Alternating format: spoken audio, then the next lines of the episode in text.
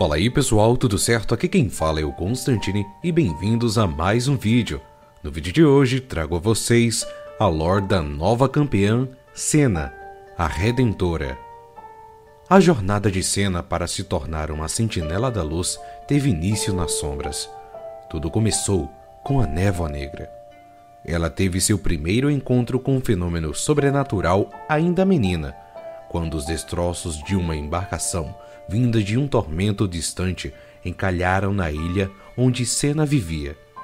Em meio aos destroços, os vestígios da névoa negra despertaram ao entrar em contato com sinais de vida.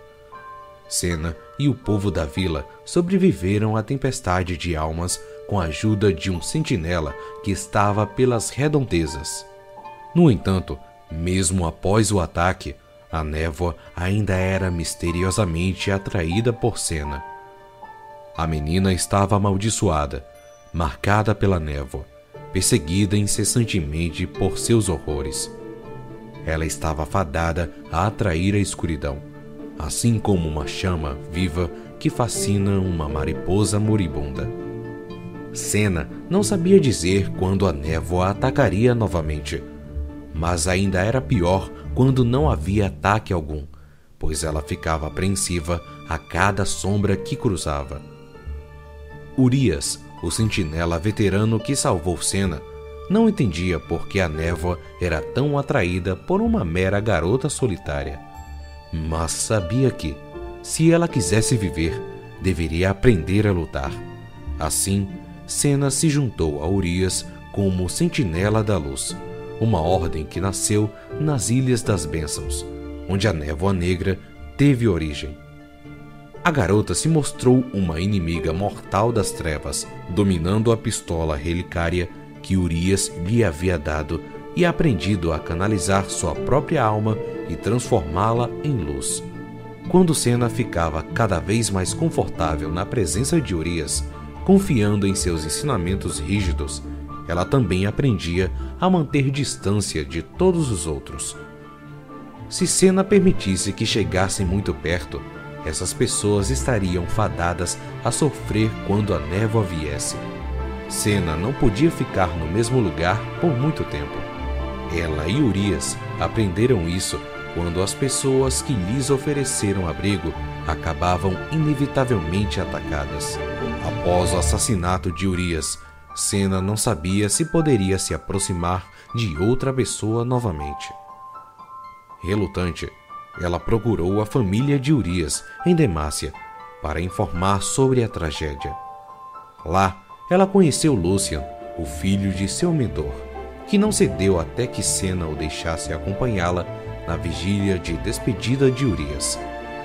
Inicialmente, ela ficou abalada e começou a questionar se os muros de proteção que havia criado conseguiriam manter longe alguém tão teimoso, bem-humorado e gentil como o Lucian. Com o tempo, ficou claro que o lugar de Lucian era entre os sentinelas e ao lado de Senna, assim como o lugar dela ao lado dele. Quanto mais tempo passavam juntos, mais profunda se tornava a ligação entre os dois. Senna percebeu que o mais importante não era quem ela deixava preso fora de seus muros, mas quem ela deixava passar. No entanto, o amor que Lucian nutria por Senna crescia junto à vontade de salvá-la da maldição. Com o passar do tempo, essa vontade se tornou o único foco de Lucian, fazendo com que o brilho de seus olhos fossem transferidos para sua arma. Isso deixou Senna receiosa. Ela temia que Lucian só enxergasse tristeza onde também havia amor. E foi durante a busca por uma cura que ambos se envolveram com um sádico espectro chamado Trash. Quando estavam próximos de desvendar os mistérios da ruína e da maldição de Senna, Lucian não quis recuar. Assim, as correntes de Trash estalaram na direção de Senna, quando ela se colocou entre seu marido e o espectro. Para a cena, o mais doloroso não foi sentir a foice de Trash, mas ver a angústia refletida no rosto de Lucian. Com seu último suspiro, Senna gritou para que Lucian fugisse. Porém, Quando sentiu o golpe fatal e pensou que estava condenada, ela percebeu que ainda havia uma centelha de esperança. Durante toda a sua vida, Senna foi perseguida pela névoa. Agora já não precisava mais temê-la. Senna poderia mergulhar na escuridão da lanterna de Trash e ver o que estava lá dentro. Sua maldição se tornou a única chance de salvação. Enquanto Lucian passava anos buscando uma maneira de conceder paz à sua amada, Senna explorava sua prisão espectral. Com isso, ela descobriu que a vida era a origem de sua maldição. O brilho da vida em Senna reluzia mais forte do que em qualquer outra pessoa. Ela havia sido infectada pela vida ao ter contato com os destroços da embarcação que trouxe o tormento. Naquela época, ela foi tocada por uma alma errante e poderosa, de vida sobrenatural, e essa vida era algo que a névoa negra jamais deixaria escapar. Senna também descobriu que podia usar essa força para atrair a névoa para si, enfraquecendo a influência do fenômeno sobrenatural sobre as outras almas presas na lanterna. Dentre as almas que ela libertou, estavam sentinelas que conheciam histórias de muito tempo perdidas sobre as origens da ruína, a maldição de Senna e o amor que a havia criado. Quando Lucien atacou a lanterna com sua pistola quebrada, visando em acabar com o sofrimento de todas as almas ali, Senna estava aguardando. Ela fugiu, envolta pela névoa que absolveu das outras almas. Senna estava morta, mas ainda vivia graças à maldição.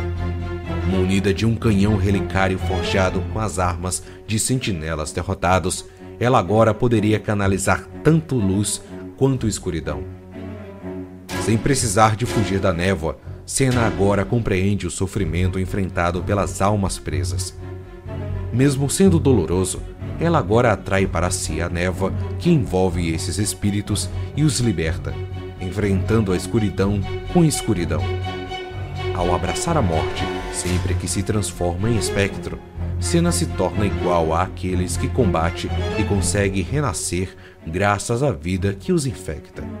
Mesmo que o amor de Senna e Lucian tenha sobrevivido até mesmo à morte, ambos enfrentam as consequências do renascimento de Senna. Contudo, graças a um segredo guardado na lanterna, agora ela sabe exatamente o que deve fazer: achar o rei destruído e detê-lo a qualquer custo.